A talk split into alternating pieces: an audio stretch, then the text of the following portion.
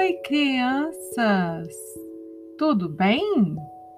Sou a professora Eliane trazendo mais uma fábula, mais uma leitura. A leitura de hoje é uma fábula de Esopo. É a fábula A Lebre e a Tartaruga. A lebre vivia a se gabar de que era o mais veloz de todos os animais até o dia em que encontrou a tartaruga. Eu tenho certeza de que, se apostarmos uma corrida, serei a vencedora, desafiou a tartaruga.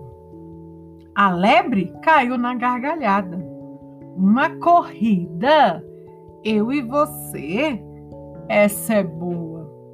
Por acaso você está com medo de perder? perguntou a tartaruga. É mais fácil um leão cacarejar do que eu perder uma corrida para você, respondeu a lebre. No dia seguinte, Raposa foi escolhida para ser a juíza da prova. Bastou dar o sinal da largada para a lebre disparar na frente a toda velocidade. A tartaruga não se abalou e continuou na disputa. A lebre estava tão certa da vitória que resolveu tirar uma soneca. Se aquela molenga passar na minha frente, é só correr um pouco que eu a ultrapasso, pensou. A lebre dormiu tanto que não percebeu quando a tartaruga, em sua marcha vagarosa e constante, passou. Quando acordou, continuou a correr com ares de vencedora. Mas, para sua surpresa, a tartaruga, que não descansara um só minuto, cruzou a linha de chegada em primeiro lugar.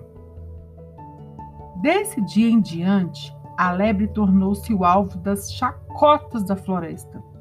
Quando dizia que era o animal mais veloz, todos lembravam-na de uma certa tartaruga. Moral da história: quem segue devagar e com constância sempre chega na frente. Gostaram da fábula? Que outra lição vocês tiraram dessa fábula?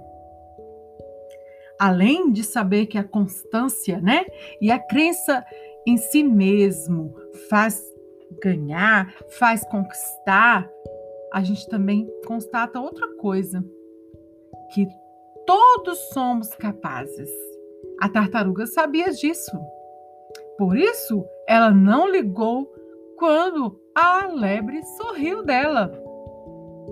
Quando foi proposto o desafio, a lebre não acreditou. Você, tartaruga, quer correr comigo, que sou o mais veloz dos animais?